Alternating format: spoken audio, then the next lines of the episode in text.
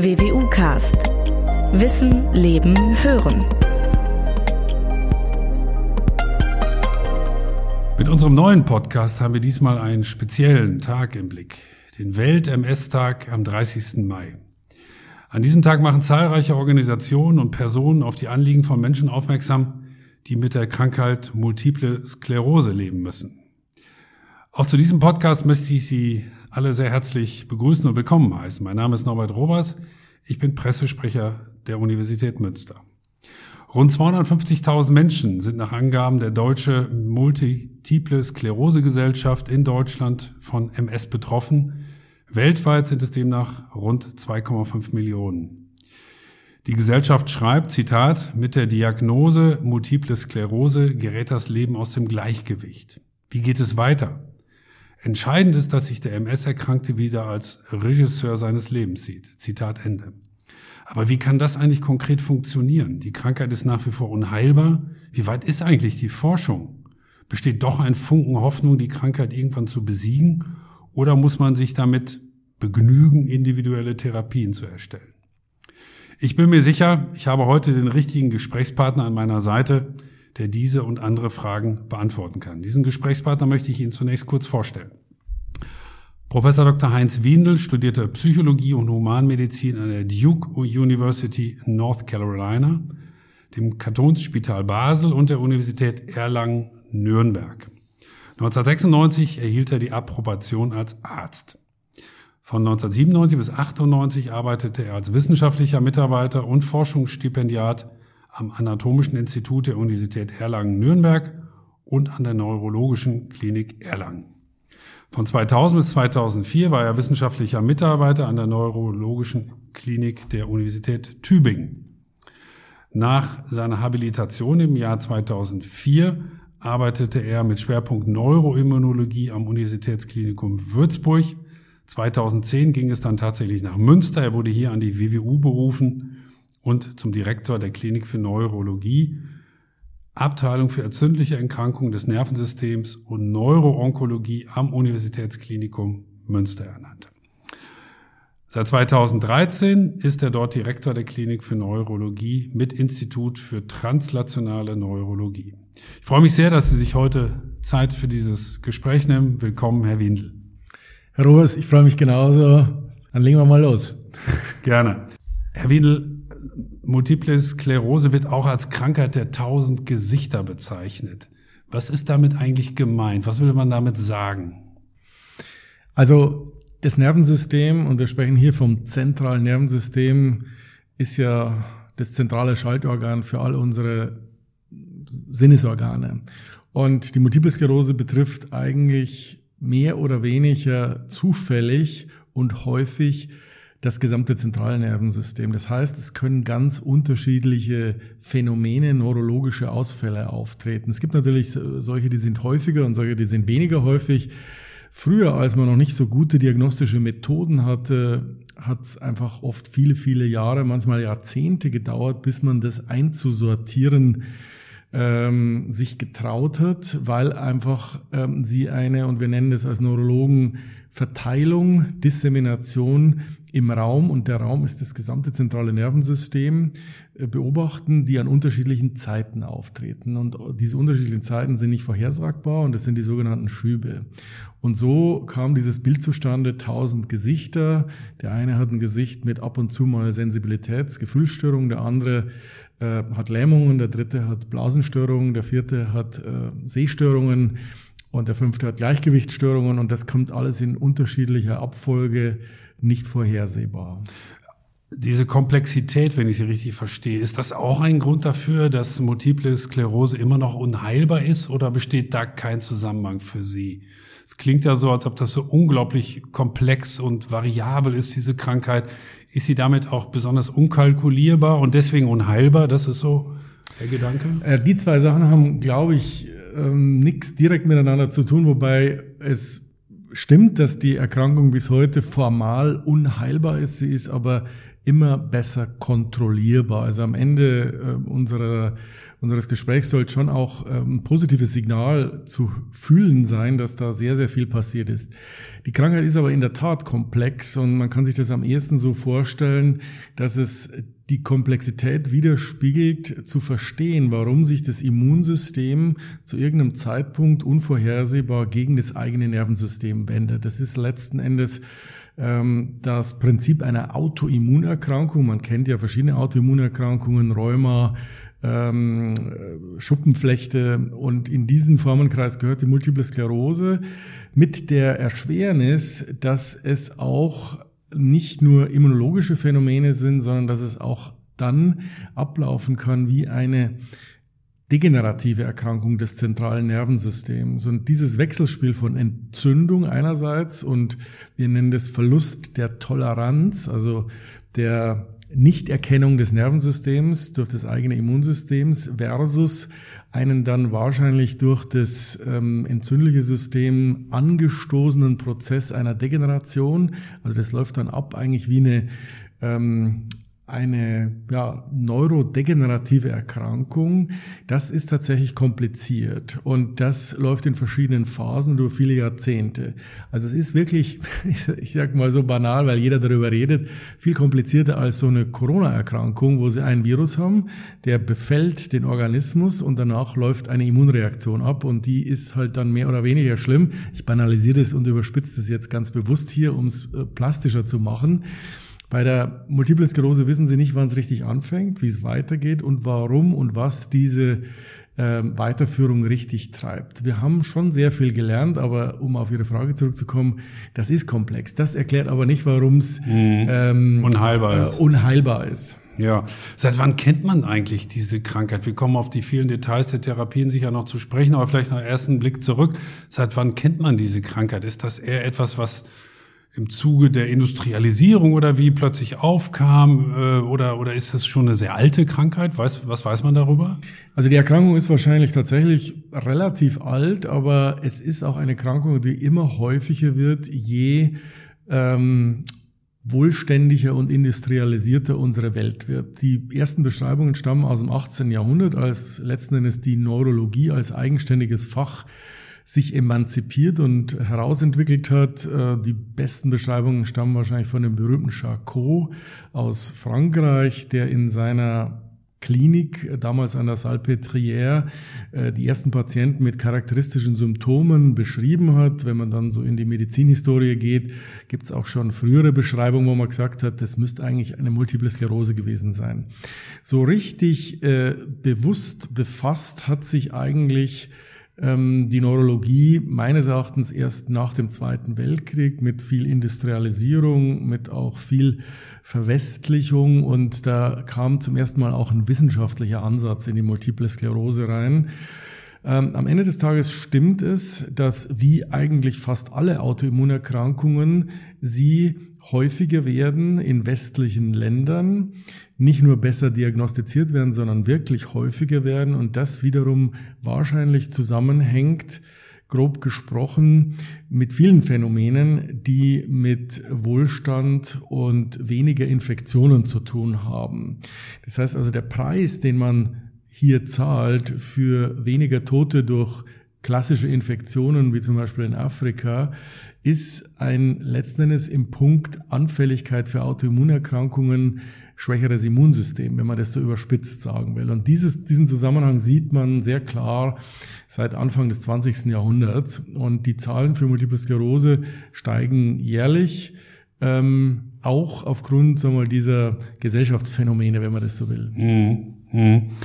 Wie genau kennt man diese Krankheit denn bisher? Oder würden Sie sagen, na, es ist halt eine Krankheit der tausend Gesichter? Ehrlich gesagt sind da noch viel mehr blinde Flecken als, als bekannte Dinge, die wir wissen. Und sie entwickelt sich ständig. Sie ist unberechenbar. Sie ist unkalkulierbar. Also ist es eine Krankheit, die, die, wo Sie, von der Sie sagen, sie ist in weiten Zügen noch gar nicht richtig erforscht? Oder wie würden Sie das einschätzen? Ich würde sagen, es ist eine Erkrankung, die für das, was man machen kann, sehr, sehr gut erforscht ist. Es bleiben aber trotzdem natürlich viele offene Fragen. Aber wenn man natürlich durch die Literatur äh, durchsieht und das, was ich an Wissen zu der Erkrankung, Pathogenese, Klinik, Behandlung, äh, über die letzten Jahre wirklich entwickelt hat, ist es beeindruckend. Also wir wissen, dass die Erkrankung ungefähr 300 Erbstückchen ähm, kennt, die es wahrscheinlicher machen, dass man die Erkrankung kriegt. Also so 30 Prozent der Erkrankung äh, sind eine erbliche Veranlagung. Das weiß man aus Zwillingsstudien, das weiß man aus sehr, sehr großen genetischen Studien. Man weiß, dass Umwelt und Lebensstil einen ganz klaren Einfluss haben. Die bringen, wenn man so will, in dem Zusammenspiel mit der Genetik letzten Endes das fast zum Überlauf. Und man hat sich über viele immunologischen Mechanismen extremst äh, tief ins Benehmen gesetzt mit der Erkrankung und ich glaube, die größte, aus meiner Sicht zumindest die größte Erfolgsstory ist die Entwicklung von Therapien für die Erkrankung, mhm. die es mhm. vor mehr als 20 Jahren so noch gar nicht gab. Also Therapien, die den Verlauf der Erkrankung beeinflussen und es hat sich ein eigenes Forschungsfeld da entwickelt, nämlich mhm. die Erkrankung zu verstehen über erfolgreiche, aber eben auch nicht erfolgreiche Therapien. Sie lernen natürlich sozusagen am Erfolgsmodell oder am Nicht-Erfolgsmodell, so dass ich aus meinem Blickwinkel sagen würde, auch wenn vieles noch nicht verstanden ist, im Vergleich zu vor 20 Jahren haben wir enorm viel über diese mhm. Erkrankung gelernt und noch vielleicht darüber hinausgehend äh, ist die Multiple Sklerose ein Rollenmodell, um andere Erkrankungen besser zu verstehen. Um das mal an zwei, drei Dingen vielleicht präzise zu erfragen, welche Personen sind vor allem von dieser Krankheit betroffen? Was weiß man darüber? Also von der Epidemiologie, so bezeichnen wir das, ist es eine Erkrankung, die am häufigsten Menschen im Lebensalter zwischen 20 und 40 trifft, mit einem Mittelwert ungefähr 28. Und es ist so, dass das ist auch bei Autoimmunerkrankungen häufig so, fast immer so, dass Frauen häufiger betroffen sind als Männer. Deutlich betro stärker betroffen Drei sind? bis vier zu eins. Äh, also diese Frauenwendigkeit, so wie wir das bezeichnen, war immer schon bekannt und scheint sogar eher noch stärker zu werden. Es gibt auch Kinder, die äh, von Multipler Sklerose betroffen sind. Das nennt man dann pädiatrische Multiple Sklerose. Es gibt inzwischen natürlich auch Multiple Sklerose-Diagnosen, die in höherem Alter gemacht werden, also im Alter über 40, über 50. Da muss man natürlich immer besonders vorsichtig sein. Da ist es dann ein noch viel selteneres Ereignis. Aber in diesem ähm, Korridor ist es dann die häufigste entzündliche Erkrankung, die wir in der Neurologie kennen. Weiß man auch, warum Frauen stärker betroffen sind als Männer beispielsweise oder warum das, um eine zweite Frage anzuschließen, genau in dieser Altersspanne offensichtlich eine kritische Phase ist? Also der erste Teil der Frage, warum Frauen häufiger betroffen sind, da gibt es viele Erklärungsmodelle. Eines ist natürlich, dass das Immunsystem von Frauen anders ist als das von Männern und insbesondere auch weibliche Hormone einen Einfluss auch auf Immunregulation haben und eine gewisse Anfälligkeit damit zusammenhängt, äh, dass Frauen häufiger zu Autoimmunphänomenen neigen. Da gibt's ähm, auch ganz eindrückliche Untersuchungen, zum Beispiel in der Schwangerschaft, wo sich ja der Hormonhaushalt äh, extrem ändert in der Schwangerschaft und in der Postgeburtsphase, äh, wo man dann sieht, was das für einen dramatischen Einfluss auf Autoimmunerkrankungen hat. Das heißt also, das ist ein sehr naheliegender Erklärungsansatz. Auch der, das ähm, immunologische Repertoire ist allein durch äh, das Faktum männlich versus weiblich anders. Das sieht man nicht nur an bestimmten Infektionserkrankungen, also Frauen ähm, in gleicher Region erkranken anders oder weniger oder häufiger an bestimmten Infektionserkrankungen, was dafür spricht, dass die Immunreaktion anders ist. Genau das Gleiche gilt eben auch für Autoimmunreaktionen und die Multiple Sklerose. Und was das Alter betrifft, weiß man auch, warum jetzt diese 20 Jahre so kritisch sind? Man muss sich das so vorstellen. Also eigentlich mit dem Beginn des Lebens, also wenn man das jetzt mal als die befruchtete Eizelle betrachtet, beginnt letzten Endes auch die Entwicklung des Immunsystems. Und das Immunsystem ähm, entwickelt sich ein Leben lang. Und äh, besonders ist das natürlich wichtig in den Kindheits- und Jugendjahren, wo das Immunsystem natürlich sich seiner Umwelt präsentiert, reift. Ähm, Und ähm, dann hat es quasi, ich sage mal so eine Mittelphase und dann beginnt es langsam in die Alterungsphase zu gehen. Und ähm, in dieser Anfangsphase ist es sehr aktiv und wenn man so will, manchmal überschießen. Und das ist eigentlich sehr häufig die Phase, ähm, in der dann die Fehlreaktionen zu bemerken sind. Und deswegen findet man in solchen Altersgruppen sehr häufig Autoimmunerkrankungen. Also sie sind dann feststellbar. Das heißt, das, ich nenne es immer, das Fass läuft dann über. Die Neigung dazu haben sie angeboren wahrscheinlich. Ob es dann aber ausbricht, dazu braucht das Immunsystem Trigger. Uns braucht ein bestimmte Alters, ein Altersfenster. Mhm. Sie sprachen schon davon, dass ein Teil davon sich, wenn ich mich richtig erinnere, etwa 30 Prozent vererbbar sind oder ja. man führt das auf den Grund zurück, dass es vererbbar ist. Gibt es andere Faktoren, von denen man weiß, wenn man sich so verhält oder dann, dann ist die Gefahr am größten? Oder betrifft es auch häufig Personen, ich will es mal ganz salopp formulieren, die schlicht und einfach Pech haben, die eigentlich alles richtig gemacht haben, äh, in, in Sachen Lebenswandel beispielsweise und auch in der Familie noch keinen Fall hatten, aber trotzdem, ja, ich wiederhole den Begriff, Pech hatten. Gibt sowas auch? Ja, definitiv. Also Medizin ist ja in weiten Teilen auch ein bisschen Statistik und Schicksal. Allerdings kennt man definierbare Faktoren, die die Wahrscheinlichkeit schlichtweg erhöhen und an denen wir auch arbeiten. Das sind Umwelt- und Lebensstilfaktoren.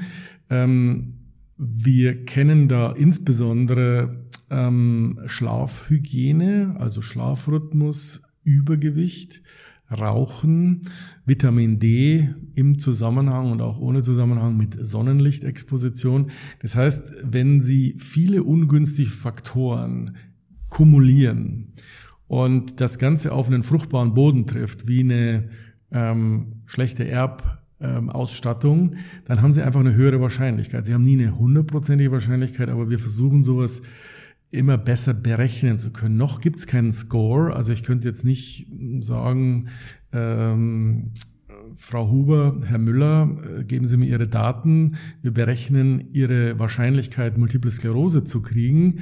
Das kann man berechnen, wenn es Familienmitglieder mit Multipler Sklerose gibt. Aber man wird, glaube ich, in wenigen Jahren und an Beispielkohorten wird es jetzt auch schon gemacht, Korridore berechnen können der Wahrscheinlichkeit. Und, ähm, und deswegen stimmt es, was Sie gesagt haben. Am Ende des Tages kann man Pech nicht ausschließen, weil es kann einen völlig unvorbereitet und ohne etwas dazu beigetragen haben ähm, treffen. Es gibt aber natürlich Prädispositionsfaktoren. Mhm. Also Sie, Sie sprachen beispielsweise Rauchen und, und auch Übergewicht an. Das sind ja gewissermaßen für viele Krankheiten ja. die Klassiker, die, ja. die, die ungünstige äh, Verläufe äh, zumindest begünstigen. Ich will auf einen Begriff zurückkommen, den Sie gerade verwendet haben, Schlafhygiene. Was meinen Sie damit? Also ausreichend Schlaf oder einen vernünftigen Schlafrhythmus oder was versteht man darunter? Ja, man hat festgestellt, das sind so ganz interessante epidemiologische Untersuchungen, dass zum Beispiel Nachtschichtarbeiter häufiger Multiple Sklerose ähm, erkranken als sag mal, nicht Nachtschichtarbeiter, so dass offensichtlich der Tag-Nacht-Rhythmus und damit zusammenhängend eben die Schlafhygiene ein wesentlicher Faktor sind. Man hat ja auch für das Immunsystem eine zirkadiane Rhythmik, also eine Rhythmik, die offensichtlich da durcheinander kommt und dann äh, die Neigung zu Autoimmunerkrankungen befördert. Wir haben schon jetzt ein, zwei Mal erwähnt, dass es sich um eine nach wie vor unheilbare Krankheit handelt. Ähm, darauf kommen wir bestimmt noch mal zu sprechen. Ich möchte zunächst mal vor allem auf den psychologischen Effekt, den sowas bei Betroffenen auslöst, dieses Wissen um die Unheilbarkeit. Ähm, was, was löst das Ihrer Erfahrung nach aus? Auch wenn Sie wahrscheinlich in gleichem Atemzug im Gespräch mit den Patienten immer sofort darauf hinweisen, dass es viele Therapien gibt und so weiter, dass man das individuell einstellen kann. Auch das werden wir gleich noch thematisieren. Aber zunächst mal dieser psychologische Effekt, der sich im Kopf festsetzt, wenn ich weiß, ich habe eine unheilbare Krankheit. Was bedeutet das? Also man auch ich kann in die Köpfe natürlich der Leute nicht reinschauen, aber das ist natürlich ein dramatischer Einschnitt. Ähm, man neigt ja dazu, der Medizin ganz viel zuzutrauen. Die meisten Erkrankungen, die man so vor Augen hat, gehen irgendwann auch mal wieder weg, auch wenn sie schwer sind und man schafft es irgendwie. Das ist der Unterschied zu einer chronischen Erkrankung und das ist auch der Unterschied zu einer chronischen Erkrankung, bei der man den Verlauf nicht gut vorhersagen kann. Ich glaube, diese Ungewissheit ist das Schlimmste für die Leute. Ähm, an einer chronischen Erkrankung zu leiden, damit kommen die meisten früher oder später klar, natürlich nicht im ersten Moment. Insofern unterscheidet sich jetzt äh, die Multiple Sklerose salopp gesagt auch nicht von der Diagnose für einen Diabetiker, das wird ja auch nicht mehr los, aber man kann es ja kontrollieren oder man kann es versuchen, bestmöglich zu kontrollieren. Das psychologische Momentum darf man aber nicht unterschätzen. Es sind ja oft Leute, die in der Mitte ihrer Lebensplanung stehen. Und genau diese Ungewissheit, ähm, welche Berufswahl treffe ich, kann ich meinen Beruf nur weitermachen, kann ich meine Hobbys weiter betreiben, Familienplanung, das bricht dann alles natürlich in einer Dimension rein, die man nicht unterschätzen kann. Und haben Sie den Eindruck, dass, dass trotzdem immer noch Hoffnung besteht, in dem Sinne, dass man ihnen auch sagt, Mensch, Sie sind doch Arzt, Herr Windel, die Medizin schreitet doch schnell voran, man liest doch jeden Tag, hier wird was erfunden, da wird was erfunden. Ist, ist dieses letzte Fünkchen Hoffnung, hören Sie das oft oder ist dann eher so diese Schicksalsergebenheit, na gut, ich muss das jetzt annehmen, es ist unabänderlich und ich muss damit jetzt klarkommen? Oder wie viel Hoffnung bringt man dann doch noch auf? Ich glaube, das ist das Allerwichtigste und auch würde ich als das Allerwichtigste unseres Gesprächs erachten. Den allermeisten Menschen heutzutage mit MS-Diagnose wird ein relativ normales Leben gelingen. Das war früher nicht so. Das war früher echt ein Schlag ins Kontor. Was meinen Sie mit früher beispielsweise? Früher, vor 30 Jahren. Vor 30 Jahren, ja. okay. Ähm, das hat sich die letzten 20, 10 Jahre dramatisch geändert und es wird sich weiter zum aus meiner Sicht positiven ändern. Wir haben immer noch Verläufe, die wir nicht kontrollieren können, aber das ist die Minderzahl. Und ich sage dann immer so, ähm, wahrscheinlich gelingt es zwei Drittel ein relativ normales Leben, allerdings unter den Belastungen, die so eine MS mitbringt, äh, zu leben. Äh, MS-Patienten wären ziemlich gleich alt wie die Normalbevölkerung. Also man stirbt an der Multiplen Sklerose nicht. Man hat natürlich einen höheren Grad an Behinderung abhängig vom Verlauf. Aber was halt äh, tatsächlich das große Ziel ist und damit auch die Hoffnung, die ich versuche bei den allermeisten Patienten eben gleich mitzugeben bei dem Schock der Diagnose, ist, dass die Medizin ähm, in der Kontrolle der Verläufe viel, viel weiter gekommen ist. Und äh, sprich, dieses Damoklesschwert, was früher über den MS-Patienten ähm, hing und was man ja so in der Presse sich vorstellt unter dem MS-Patienten, der immer im Rollstuhl sitzt, der innerhalb kürzester Zeit ähm, seine sozialen Kontakte verliert, das ist äh, wirklich beim Gros der Fälle nicht so. Mhm. Ähm, natürlich gibt es Fälle und die sind natürlich dann besonders eindrücklich und auch dramatisch, bei denen wir es nicht hinkriegen. Das, muss, das darf man auch gar nicht verschweigen. Also insofern stimmt es, es ist eine immer besser kontrollierbare Erkrankung geworden, aber es ist eben keine heilbare Erkrankung, immer noch nicht. Es gibt ja hm, Patienten, die vor allem körperlich darunter leiden. Sie sprachen schon das Stichwort äh, Rollstuhl an. Äh, andere, die vorwiegend psychisch darunter leiden, die vielleicht noch nicht im Rollstuhl sitzen, wenn sie Glück haben, auch nie im Rollstuhl sitzen werden. Weiß man eigentlich, warum das so, so, so stark auseinanderläuft? Die einen, die halt sehr körperlich darunter leiden, die anderen sehr psychisch darunter leiden. Gibt es dafür Indikatoren, wen es in welche Richtung dann im Endeffekt trifft? Also die psychische Beteiligung, sprich, würde ich nochmal auftrennen in zwei Unterteile. Das eine ist ein Anteil der multiplen Sklerose, die die Erkrankung selbst ist, die aber so nicht jetzt auf Anhieb jemanden anzusehen ist. Der hat keine Einschränkung beim Gehen, aber der hat eine Einschränkung seiner kognitiven Leistungen. Das ist auch äh, eine Betroffenheitsdimension der multiplen Sklerose. Das heißt, wie ich am Anfang schon gesagt habe, das ganze Hirn ist betroffen. Es gibt Patienten, bei denen das sehr Drastisches und sogar im Alltag auffällt. Es ist ein Bestandteil der Betroffenheit des Nervensystems. Der andere Teil, den Sie vielleicht gemeint haben, ist die Verarbeitung der Erkrankung. Also ähm, die Verarbeitung mit so einer Diagnose klarzukommen, damit trotzdem äh, das Beste draus zu machen, das wird häufig ja als ähm, depressiv Traurigkeit oder Belast, Belastung durch die Erkrankung beschrieben. Und das liegt letzten Endes an äh, Phänomenen der Persönlichkeitsresilienz unter anderem. Also Resilienz ist ein Begriff, wie robust eigentlich ein Individuum mit äh, Schicksalsschlägen und auch Erkrankungen umgeht. Die zwei Sachen würde ich vielleicht trennen voneinander, weil sie wirklich unterschiedlich sind. Das wissen wir nicht. Äh, ich glaube, dass ähm, dass es dann ganz breites Spektrum gibt von, von eben Patienten, die früher oder später damit sehr, sehr gut klarkommen und ähm, ähm, letzten Endes mit dieser Belastung leben können. Es gibt aber welche, die das völlig aus der Bahn wirft. Weiß man denn, warum eine bestimmte Gruppe dann doch nachher auf einen Rollstuhl angewiesen ist? ist kann man das vorhersagen oder weiß man das, warum diese Gruppe nun ausgerechnet äh, davon betroffen ist? Also wir versuchen daran sehr, sehr intensiv zu arbeiten. Wir haben ja einen Sonderforschungsbereich dazu. Viele Gruppen arbeiten an genau dieser Frage, nämlich können wir die Prognose für das Individuum vorhersagen. Und wir haben Prognosekriterien, äh, die uns schon ganz gut einschätzen lassen, mit welchem Risiko jemand in fünf oder zehn Jahren wirklich eine schwere Behinderung hat.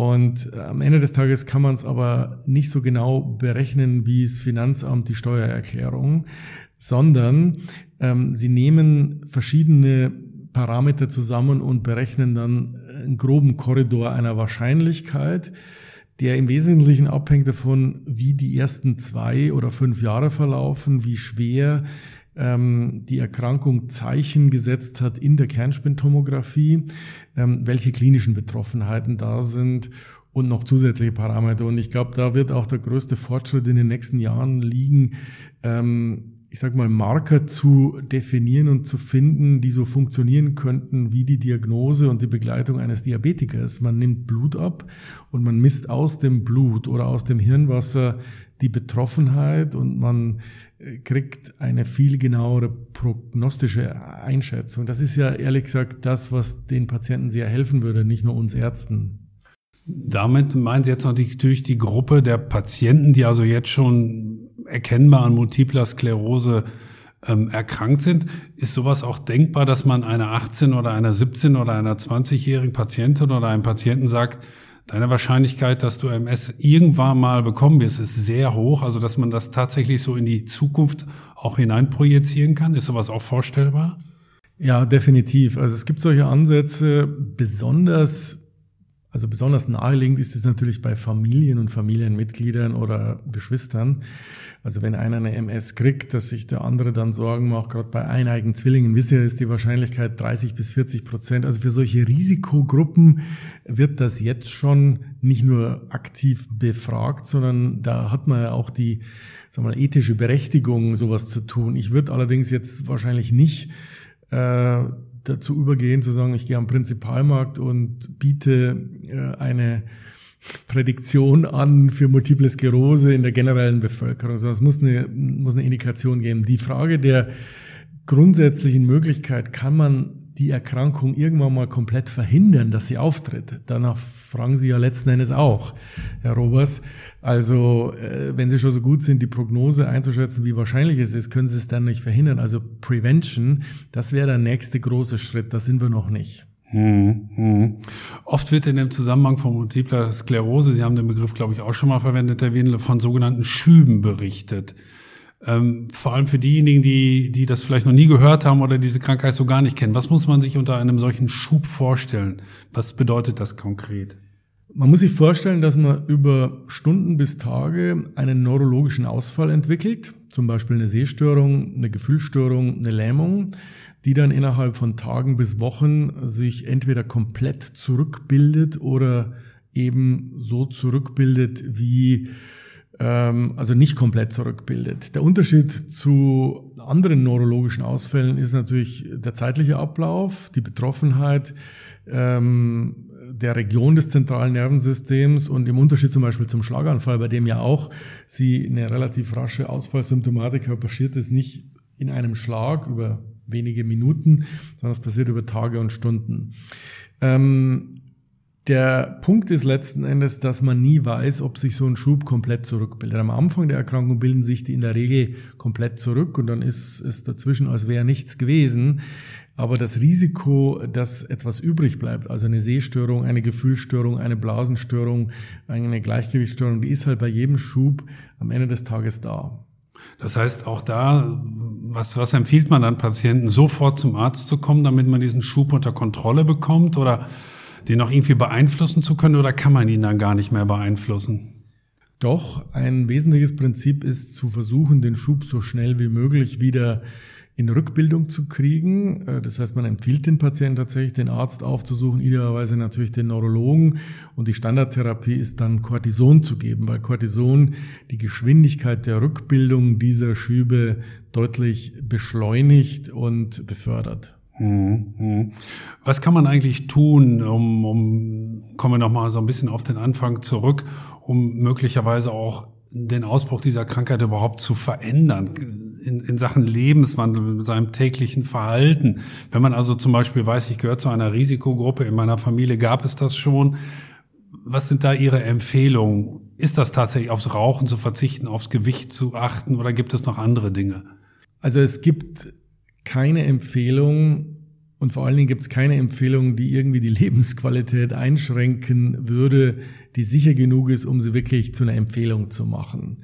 Äh, gesunder Lebensstil ist sicher probat, ähm, gesunde Ernährung, aber ohne jetzt darauf abzielen zu wollen, dass es auch MS-spezifische Diäten gibt, auch solche Trends und Tendenzen gibt's, wäre zu empfehlen, Übergewicht, Rauchen und normaler Vitamin D-Spiegel, also ähm, wären so meine drei Kernbotschaften. Aber die sind natürlich überhaupt nicht MS-spezifisch. Das muss man ganz klar sagen. Das sind generelle Einflussfaktoren für, ich nenne es mal, ein gesundes Immunsystem. Mhm. Das hat nichts wirklich mit der MS zu tun, sondern sie tun dann insgesamt was Gutes, glaube ich, für den Körper und, und, und damit die, indirekt dann auch vielleicht. Ne? Und damit indirekt für die MS. Ja. Ähm, wir haben es schon gesagt, Krankheit der tausend Gesichter kann man da eigentlich auch daraus zurückschließen, dass es auch die tausend Therapien dagegen gibt? Ähm, ist, eine, ist eine gute Frage, ehrlich gesagt. Also wir haben tatsächlich Stand heute 17 verschiedene Medikamente. Das ist eine echte Menge, wenn man sich überlegt, dass man vor 25 Jahren noch null gehabt hat. Es ist allerdings mitnichten so, dass man daraus schließen könnte, dass es ähm, Medikamente für bestimmte Arten von Erkrankungen gibt. Ähm, eigentlich kann man es am besten so kategorisieren, dass man sagt, wir haben verschiedene Medikamente, die sich unterscheiden, vor allen Dingen in ihrer Art, wie sie wirken, auch natürlich, welche Nebenwirkungen sie haben, aber vor allen Dingen in der Wirkstärke, also wie stark sie die Entzündung der multiplen Sklerose in der Lage sind zu unterdrücken. Und deswegen ist die Gretchenfrage, welche Therapie für einen Patienten äh, die beste ist, die welche Aktivität der Patient seiner multiplen Sklerose äh, sich darstellt und wie die Aktivität dann mit einer zukünftigen Prognose ähm, zu verbinden ist. Also unsere Devise ist ehrlich gesagt die bestmögliche Krankheitskontrolle vom frühestmöglichen Zeitpunkt. Und das hat sich sehr geändert. Früher ähm, hat man abgewartet und hat gesagt, naja, schauen wir mal, äh, so ein bisschen wie Roulette spielen, wird schon nicht so schlimm sein. Und bei einigen geht's ja auch viele Jahre gut.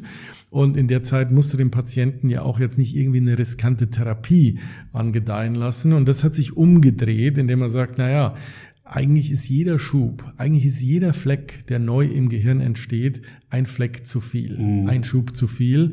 Deswegen ist dieser Parameter der frühestmöglichen äh, Krankheitskontrolle ähm, so entscheidend. Und dann hat man eben aus diesem Arsenal von unterschiedlichen Therapeutika jetzt 17 Möglichkeiten. Deswegen. Mit diesen 17 kann man da auch sagen, da kann man diese 1000 Gesichter irgendwie im Zaum halten oder kontrollieren.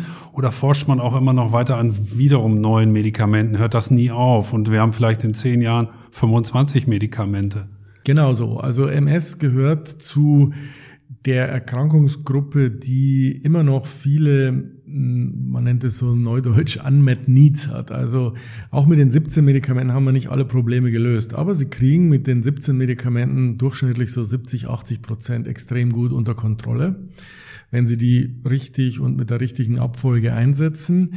Aber im MS-Feld gibt es momentan ungefähr, ich sag mal, 200 laufende Studien die zum Beispiel darauf abzielen, Erkrankungssegmente zu behandeln, für die im Moment noch wenig zur Verfügung ist, oder zum Beispiel Reparaturvorgänge anzustoßen. Also was wir noch nicht können, ist äh, zugrunde gegangenes Gewebe wieder zu reparieren, zugrunde gegangene Funktion grundsätzlich wieder zu reparieren. Das können wir noch nicht.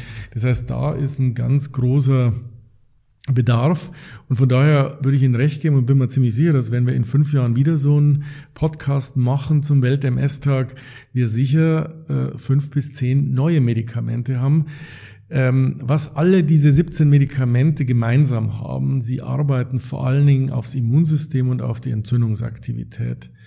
Also das sind alles immunologisch wirksame Medikamente, wo der große Bedarf ist, wie ich es gerade gesagt habe, ist die Prozesse, die zum Abbau führen oder zur Reparatur im Nervensystem direkt dazu beeinflussen. Mhm. Sie sprechen schon die Forschung an, kommen wir da mal ein bisschen intensiver drauf zu sprechen. Sie sprachen von 200 Studien, die derzeit laufen. Gibt es tatsächlich so eine weltweite, ich sag mal, Forschungscommunity auch, die sich immer austauscht auf diesem Gebiet? Das heißt, haben Sie beispielsweise diese 200 Studien irgendwie im Blick erfahren davon, dass Sie auch immer sofort auf dem Laufenden sind, entsprechend Ihre Therapien und Ihre Beratungsgespräche anpassen können. Ich stelle mir das relativ komplex vor, dass weltweit überall irgendwas passiert und man das alles natürlich im Blick haben muss. Das ist aber so, äh, Herr Robers. Also wir haben natürlich Austauschforen, wir haben ähm, jährliche Kongresse, die sich in dem Themenfeld ganz fokussiert damit beschäftigen. Nicht nur von den Neurologiegesellschaften, sondern eben auch spezielle MS-Kongresse, wo man wirklich über die Aktualitäten bestmöglich informiert wird. Wir haben natürlich verschiedenste Austauschzirkel. Ähm, ich würde jetzt mal äh, für mich beanspruchen, dass ich natürlich nicht alle 200 tagesaktuell kenne, aber die großen Trends und die Aktualitäten, das muss ich ja kennen, weil ich mich ja, ja damit kerninhaltlich beschäftige. Und da gibt's tatsächlich ähm, gute Kommunikationswege und natürlich jetzt durch die neuen digitalen Möglichkeiten auch sehr tagesaktuelle Möglichkeiten. Sie bekommen das über Pressemitteilungen mit.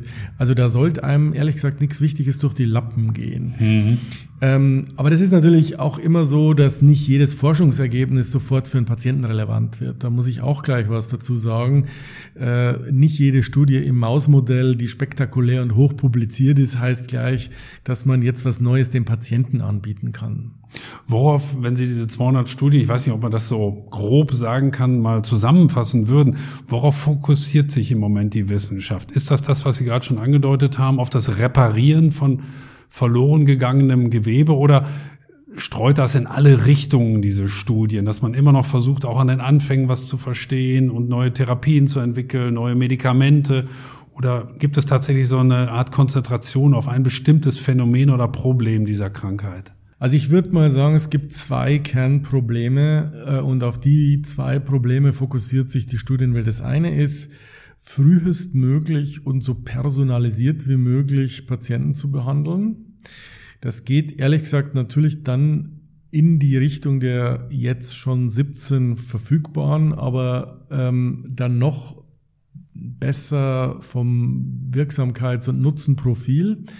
Und die zweite große Gruppe ist die Gruppe ähm, Reparatur, Verhinderung, Veränderung der Degeneration im Nervensystem. Das sind die zwei großen Trends und das sind auch aus meiner Sicht die zwei größten ungelösten oder noch nicht ausreichend gelösten Fragen im MS-Feld. Hm.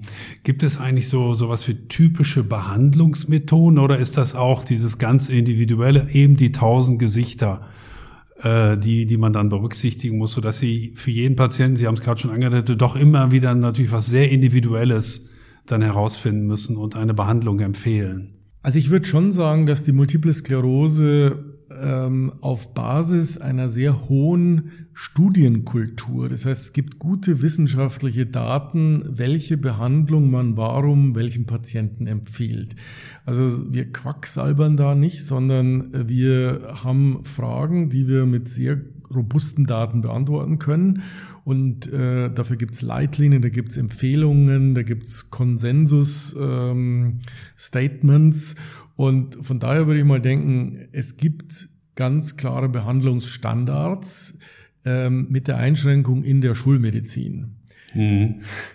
Wenn Sie darauf auch abzielen, das gibt's. Und da hat sich die MS dramatisch entwickelt in den letzten äh, 20 Jahren, was aber nicht heißt, dass nicht jeder Patient wirklich anders ist. Und insofern unterscheidet sich ähm, meines Erachtens die MS ganz drastisch von ich sage jetzt mal, einer Unterschenkelfraktur, da haben sie auch Behandlungsstandards, aber da ist natürlich die Spannbreite von einem Patienten zum nächsten nicht so groß wie von einem MS-Patienten zum nächsten, mhm. sodass sie über viele Jahre immer natürlich wieder nachjustieren und adaptieren müssen und verschiedene Einflussfaktoren haben. Sie sind Direktor der Klinik für Neurologie hier in Münster. Gibt es eigentlich Spezifika von dieser Klinik? Arbeiten Sie an ganz bestimmten Dingen oder ist man dann auch gewissermaßen, was Multiple Sklerose betrifft, ganz automatisch Generalist? Oder gibt es hier, was die Forschung und auch Behandlung äh, betrifft, Besonderheiten in Münster? So will ich es mal formulieren. Also die würde ich schon sagen, gibt es bei uns in Münster. Zum einen ist es in Münster so, dass wir versuchen, die vielfältigen Forschungsansätze, die wir ja in unterschiedlichen Verbundforschungsprojekten aus teilweise Münster koordiniert betreiben, bestmöglich mit dem Patienten zusammenzubringen. Das heißt, der Patient profitiert einerseits von der Forschung, die direkt auch am Patienten läuft und umgekehrt. Also die Forschung profitiert davon, dass wir Patienten behandeln. Ein Spezifikum für Münster ist sicherlich, dass wir versuchen, das, was wir mit dem Patienten tun, nämlich die Behandlungen in ihrer Wirkweise bestmöglich zu verstehen. Also wir haben so einen gewissen Schwerpunkt darauf, ähm, das Immunsystem zu kartieren. Was passiert da eigentlich? Äh, warum ist es beim einen Patienten so? Warum ist es beim anderen Patienten so? Und das könnte dazu führen, äh, um so ein bisschen in unsere Werkzeug oder Werkstatt reinschauen zu lassen, dass wir vielleicht äh, genau diese Frage beantworten am Anfang der Erkrankung kann man denn das periphere Blut zum Beispiel nehmen und sagen, Sie wären jetzt der Richtige für Therapie A versus B versus C? Und das Ganze machen wir quasi mit einer Biobank, äh, mit äh, einer tiefen Phänotypisierung. Also das ist ein Schwerpunkt bei uns. Der andere Schwerpunkt ist natürlich, dass wir versuchen, ähm, die innovativ, die, die Innovation, die ja eigentlich in der Uniklinik sein muss, auch im Rahmen von Studien Beteiligungen oder auch selbstinitiierten Studien voranzutreiben. Und ein Schwerpunkt ist die Befassung mit der Einflussgröße Umwelt und Lebensstil. Das ist ja ein ganz breites Feld, ähm, ist vor allem tatsächlich auch aus Laiensicht ähm, ja durchwandert natürlich von nicht sehr schulmedizinisch robusten Daten. Da rede ich von Ernährung, da rede ich von Lebensstil ganz genereller Art.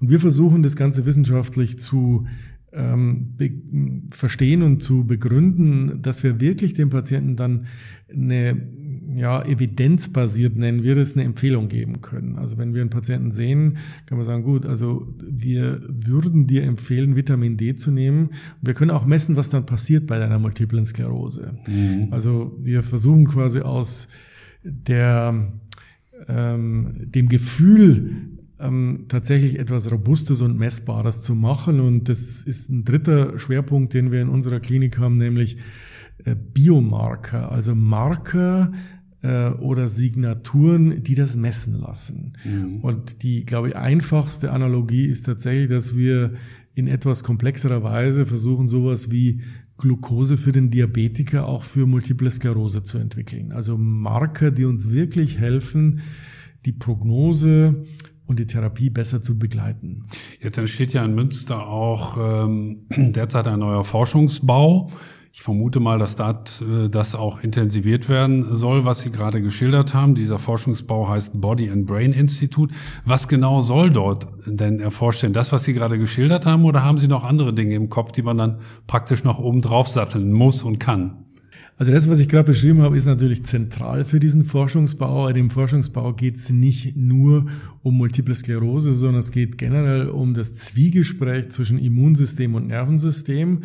Und dieses Zwiegespräch in seinen Konsequenzen für die Gesundheit des Nervensystems. Also überspitzt gesagt, ähm, der alte Spruch vom gesunden Geist, dem gesunden Körper jetzt mit einer Mechanistik zu hinterlegen, zu verstehen, warum zum Beispiel Bewegung, warum Ernährung ähm, äh, Hirngesundheit beeinflusst. Und ein Rollenkrankheitsbild hier ist die Multiple Sklerose.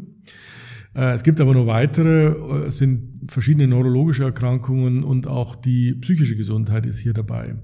Aber in den Messmöglichkeiten äh, und auch in den Behandlungsmöglichkeiten ist natürlich uns die Multiple Sklerose schon eines unserer Kernanliegen.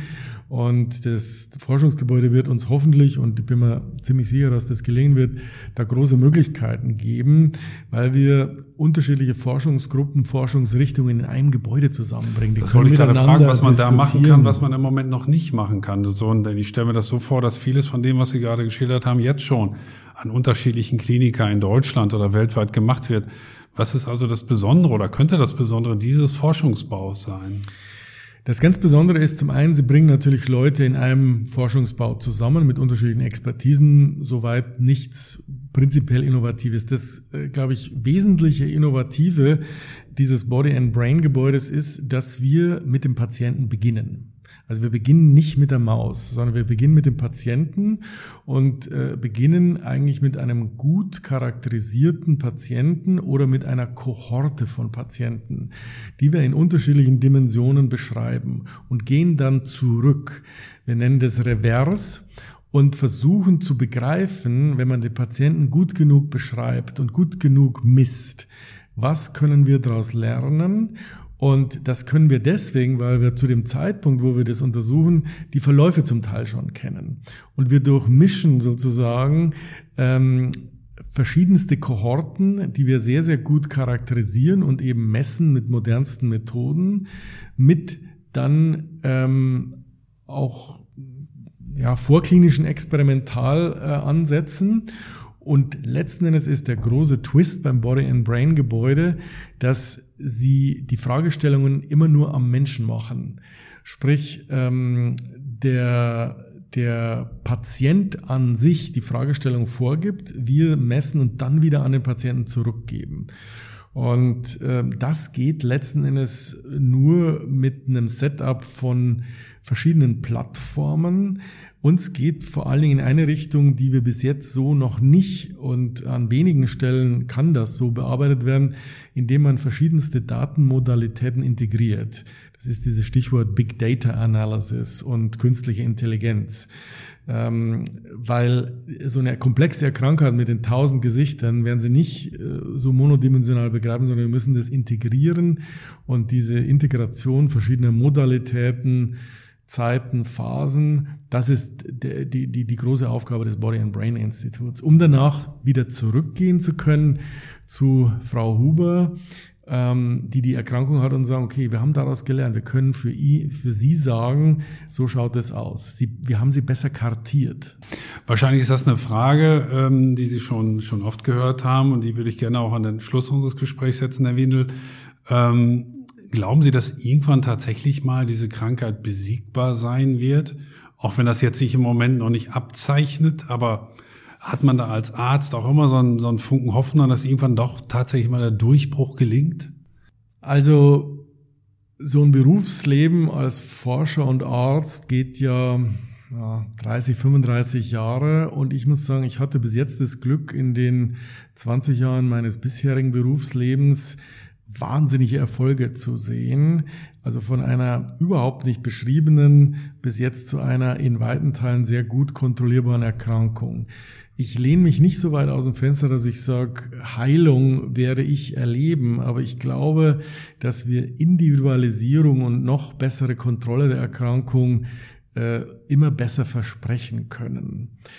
Äh, dass die Autoimmunerkrankungen und die Multiple Sklerose geheilt werden, hieße eigentlich, ähm, ja, Immuntoleranz rückführen zu können. Da bin ich mir nicht so sicher, ob das gelingt. Wenn es gelänge, hieße das, man hätte einen Hebel, ganz grundsätzlich Autoimmunerkrankungen verhindern zu können. Das sehe ich im Moment nicht. Also es ist und bleibt vorerst auch eine unheilbare Krankheit, äh, verehrte Zuhörer. Aber es gibt große Fortschritte, wie wir heute von Herrn Wedel gehört haben. Es gibt mittlerweile personalisierte Behandlungen, es gibt individuelle Therapien, die für viele, die von dieser Krankheit betroffen sind, immerhin ein doch weitgehend normales Leben ermöglichen. Und das war eine gute und auch optimistische Ausblick von Ihnen. Ich danke Ihnen sehr für das Gespräch, Herr Windel. Herr Roberts, vielen Dank für die Fragen und die intensive Diskussion. Gern geschehen.